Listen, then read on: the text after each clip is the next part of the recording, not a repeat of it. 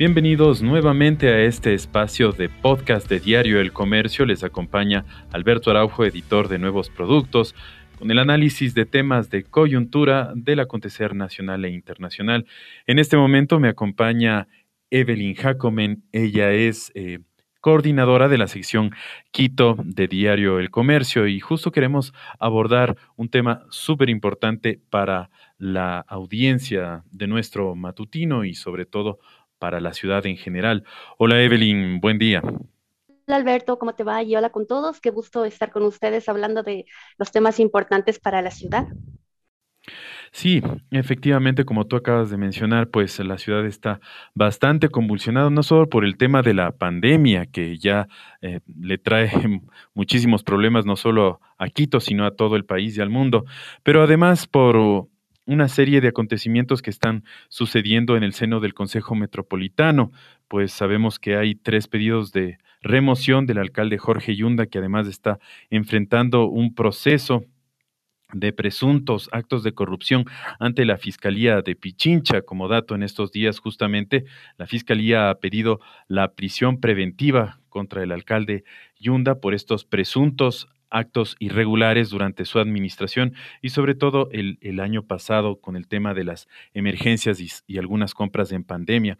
Pero queremos concentrarnos también en el tema del Consejo Metropolitano y justo Evelyn queremos preguntarte un poco que nos amplíes detalles, además de, de las coberturas que la sección lo ha hecho con, acertadamente durante todos estos días sobre cómo se tramitan todos estos pedidos. Vemos y hemos leído eh, justo en las, en las notas del comercio que ya hay una, eh, se ha designado a otra concejal en esta comisión de mesa para tratar justamente los pedidos de remoción.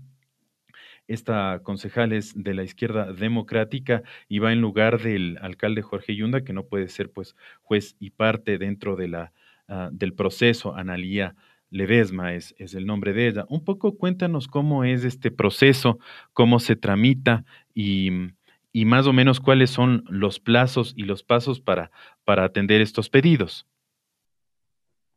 Claro que sí, Alberto, con gusto, pero un poco para tener claro, hay que entender que hay varias formas mediante las cuales el alcalde puede abandonar su puesto. Una de ellas es la revocatoria, otra es eh, la destitución, otra es la remoción. Y justamente las tres eh, solicitudes que han ingresado al municipio de las que tú hablas es sobre la remoción. Ahora, eh, estos pedidos han ingresado a la Secretaría del Consejo Metropolitano, han sido tres. una, la primera fue presentada hace unos 15 días días más o menos por el colectivo Quito Unido. Fue el primero en presentar la, el pedido de remoción del alcalde. En una semana, más bien dicho, un par de días después, eh, lo presentó otro pedido al Frente de Profesionales por la Dignidad de Quito. Se sumó, pues, e, estas eh, cuatro organizaciones se sumaron y pidieron también la, la, remoción del alcalde. Y finalmente la última fue presentada, eh, si no me equivoco, el jueves de la semana pasada por los representantes de la Coordinadora Andina de Derechos Humanos Quito en Acción contra la Corrupción, el Frente Cívico del Distrito Metropolitano y el Movimiento Cívico por la Dignidad. Ahora, estos tres pedidos se los debe tratar de manera individual, porque el COTAD no establece ninguna forma para que estos se acumulen y sean tratados de una sola forma, de, un, en un solo momento, sino que cada uno de estos tres va a ser tratado en momentos distintos. Ahora, para que estos procesos puedan eh, llevarse a cabo, es necesario que el Consejo Metropolitano elija a un miembro, como bien lo decías tú, suplente, ¿no es cierto?, del alcalde para que conforme la, la comisión de mesa. Esta comisión de mesa es la encargada de conocer los pedidos de remoción, de calificarlos, es decir, ver si es que cumplen todos los requisitos, ¿no es cierto? Y además escuchar las pruebas de cargo presentadas por las personas que quieren, pues sacar al alcalde y de descargo del alcalde, ¿no es cierto? Para que él demuestre si son ciertas o no son ciertas. Entonces, el, como les decía, el Código Orgánico de Ordenamiento Territorial eh, establece que, un, que, claro, como el alcalde no puede procesar su propia remoción, debe el Consejo Metropolitano elegir un miembro para que lo supla. Y, pues la mesa quede conformada igualmente por cuatro miembros. Em, al momento, la, como bien lo, decías, Alberto, el Consejo Metropolitano se reunió ayer y como Yunda no está, pues está fuera de la comisión de mesa, eligieron a la concejala Analía Ledesma. Ella, recordemos, llegó al Consejo eh, metropolitano por la ID, ¿no es cierto? Y ella también en las sesiones anteriores, que después de que ya se ventilaron estos supuestos chats que encontraron en el teléfono del hijo del alcalde, ella fue una de las personas que se sumó a las voces que solicitaron la renuncia del alcalde. Y pues ayer durante la sesión del Consejo Metropolitano, luego de que le eligieron y ella pues aceptó ser parte, ser miembro de, de la comisión de mesa, admitió que ahorita Quito está viviendo la peor situación eh, en años, no solamente por la pandemia, ¿no es cierto?, que nos tiene a todos preocupados, sino por el deterioro de la eh, municipalidad, de la autoridad del alcalde frente al consejo y frente al municipio. Entonces, bueno, este fue el primer paso. Una vez que ya tenemos al reemplazo del alcalde, eh, se viene un plazo para que eh, justamente la comisión de mesa pueda analizar todo este proceso. Son 10 días en los que tiene que, revisar que toda la información esté, correcta, eh, como están analizando el primero de los pedidos, es decir, el del colectivo Quito Unido, entonces tienen que, verificar la información, escuchar a Quito Unido, escuchar al alcalde, y si es que el Consejo Metropolitano encuentra eh, que todo está sustentado, entonces sube toda esta información y la pone a consideración del Consejo Metropolitano. El Consejo Metropolitano entonces sí con votación debe escuchar toda la información que se ha recabado y votar. Eh, para poder sacar al alcalde Jorge Yunda se necesitan al menos 14 votos de los concejales. Si es que se llega a ese punto, entonces el alcalde tendría que abandonar su puesto. Y, según el COTAF, eh, la persona autorizada para reemplazarle es el señor vicealcalde Santiago Guarderas. Así están las cosas en el Consejo. Ya, entonces son 21. Primero, entonces, tienen que revisar de lo que tú me estás eh, indicando esta comisión de mesa, el pedido y elevarlo al, Consejo Metropolitano, que son 21 y de ellos 14 tiene, tendrían que, que votar por la remoción. Exacto, exacto. Ahora, eh, justo hace unos minutos, eh, más bien dicho, eh, te cuento algo, les cuento algo a todos. desde ayer hasta hoy se han realizado cuatro sesiones del Consejo Metropolitano. Usualmente el Consejo Metropolitano se reúne una vez cada 15 días, eso es lo que establece la norma. Sin embargo, cuando hay algo importante en la ciudad, llaman a una eh, comisión extraordinaria, ¿no es cierto? Y se reúnen una vez cada semana, di tú. Pero resulta que entre ayer y hoy el Consejo Metropolitano ha sesionado cuatro veces. Ayer la primera fue para poder conocer justamente el reemplazo para el primer pedido, para, la, comisión de mesa frente al primer pedido de, remoción del alcalde, ¿no es cierto? Y se eligió, como mencionamos ya, a Analia Ledesma. Hoy, en cambio, en la mañana se reunió nuevamente como parte de, de, las reuniones de las sesiones ordinarias, o sea, tenían planeado reunirse en la mañana y para esta tarde estaban otras dos sesiones más. La primera también extraordinaria que ya se realizó, donde se, em, se buscó nuevamente el reemplazo de Yunda para el segundo pedido de remoción. Entonces, eso ya se realizó y nuevamente se eligió a la concejala Analia Ledesma. No era obligatorio, ¿ah? o sea, es decir, si es que alguien consideraba que, era, que otro concejal debía seguir ese proceso, pues lo nominaban, votaban y se lo podía nombrar. pero, se volvió a elegir por Analia. Es la misma, la misma comisión de mesa. Solo que es la misma comisión de mesa, solo que van a tratar el segundo, eh, el segundo pedido, de remoción.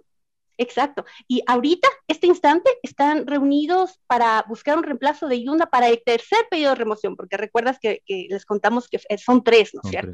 Entonces, ahorita nuevamente le emocionaron a ella. Así es que Analía, al parecer, eh, va a ser la, suplente del, alcalde en la comisión de mesa en los tres pedidos de remoción que hasta el momento están ingresados. Ya, pero igual cada pedido de remoción em, debe tener un sustento de al menos unas un, número de firmas, tengo entendido.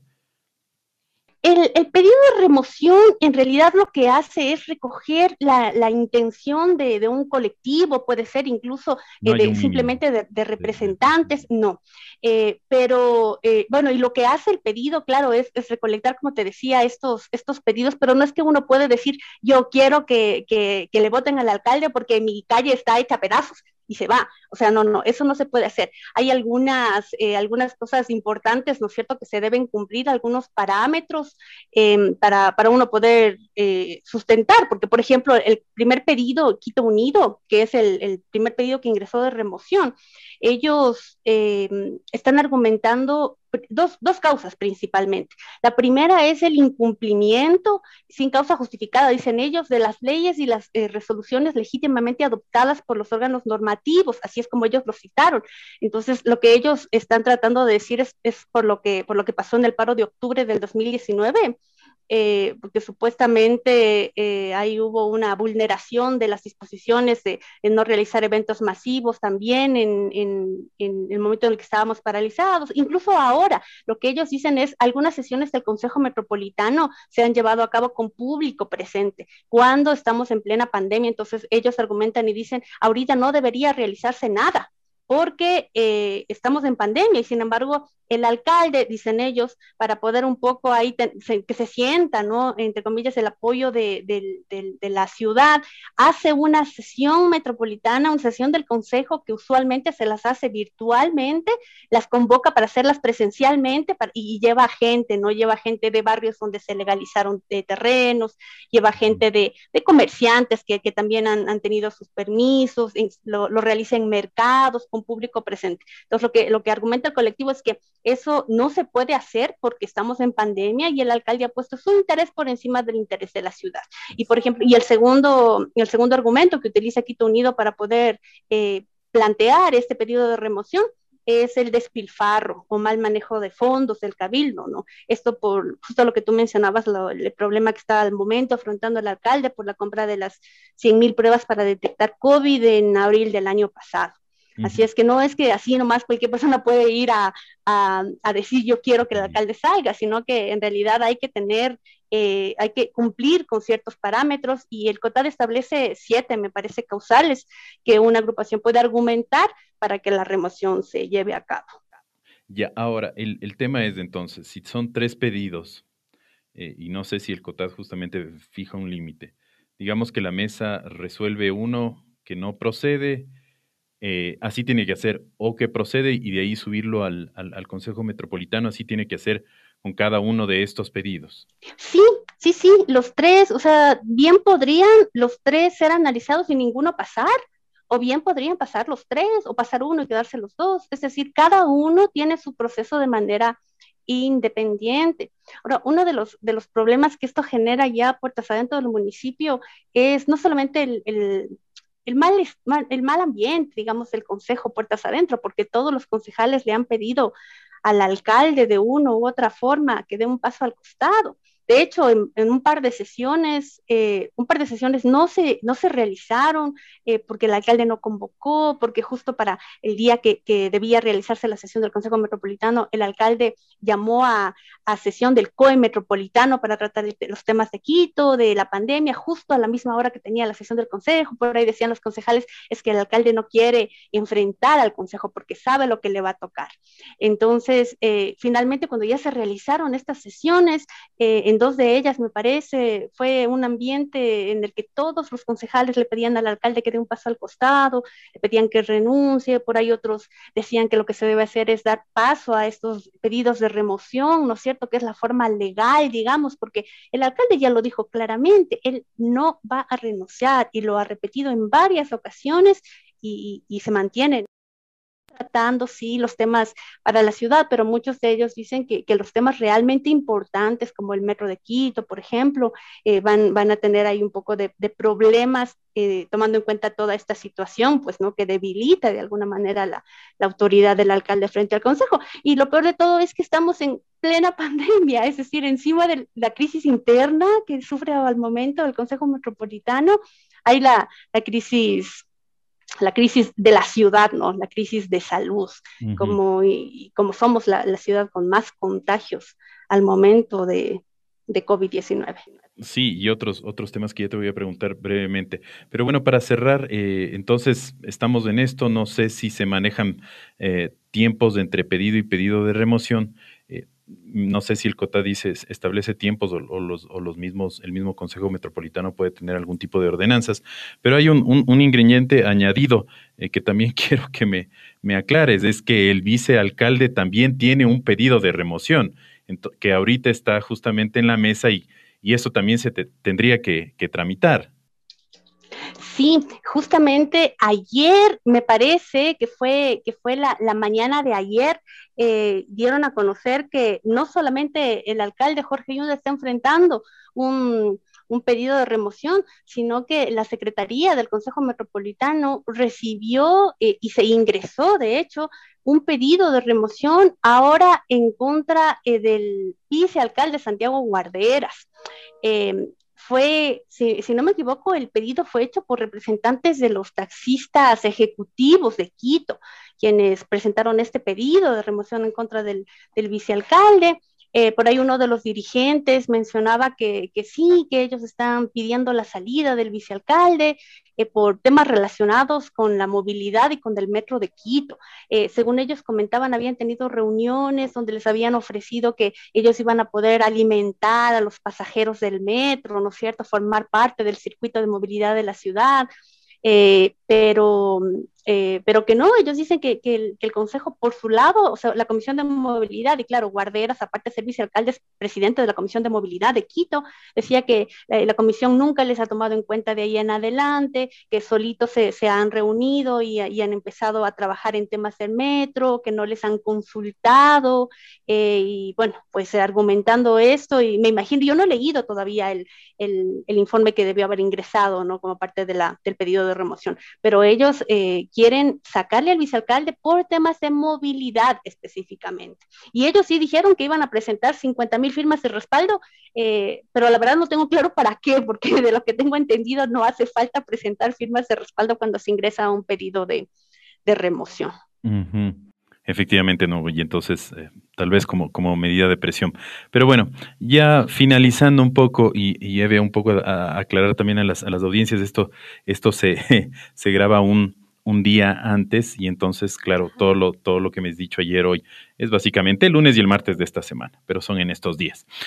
Bueno, em, solo recoger lo último que, que, tú también mencionabas, que el, justamente que la ciudad está viviendo un, una crisis en, un montón de aspectos y, quiero recoger no solamente el tema de la pandemia, sino el tema económico, que es la ciudad más golpeada económicamente con más eh, desempleo, la capital de los ecuatorianos, pero también quiero destacar esta nota que ustedes publicaron este martes justamente en su portada sobre estas mil personas más que están viviendo en situación de calle en la ciudad. Si me puedes, para un poco cerrar, comentar esta, esta, este problema tan, tan complejo que no solo vemos a personas que están pidiendo en las esquinas, sino que literalmente hay mil personas más que están viviendo en las calles en medio de este frío, en medio de la lluvia.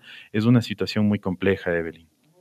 Sí, Alberto, es terrible eso porque, bueno, e, en parte es consecuencia, eh, como bien lo mencionabas, de la crisis que está enfrentando eh, la ciudad debido a la pandemia. Muchas personas han perdido su trabajo, muchas personas no pueden pagar la renta, eh, sobre todo, me atrevo a decir, es, gente extranjera que ha venido acá a la capital y que no tiene dónde vivir y hace de un parque o de una plaza y por ahí donde encuentren algún espacio, un poco que tenga una pared por un lado, arman unas carpas, ponen cartones y, se ponen a, dormir allí, a vivir allí, incluso con, sus niños. Eh, cuando armamos este reportaje, nos pusimos en contacto con Gabriela Quiroga, que es secretaria de Inclusión Social del municipio, y ella nos comentaba que Ah, o sea, bueno, en realidad el problema de personas en situación de calle en Quito eh, siempre ha existido, ¿no? Eh, sobre todo en el sector del centro histórico. Siempre ha habido personas que viven en, estos, en, los pies de las iglesias, por ejemplo, en los parques, junto a grandes edificios, duermen allí.